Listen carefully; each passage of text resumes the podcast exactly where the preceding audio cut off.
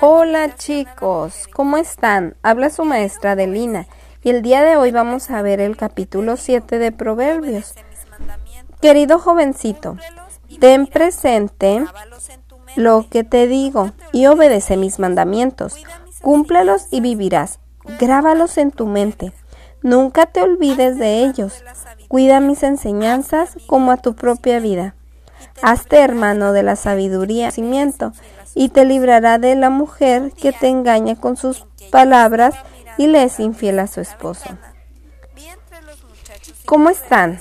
El día de hoy quiero hacerles mención de la importancia de ser sabios cuando alguien nos habla, saber qué intención tienen sus palabras.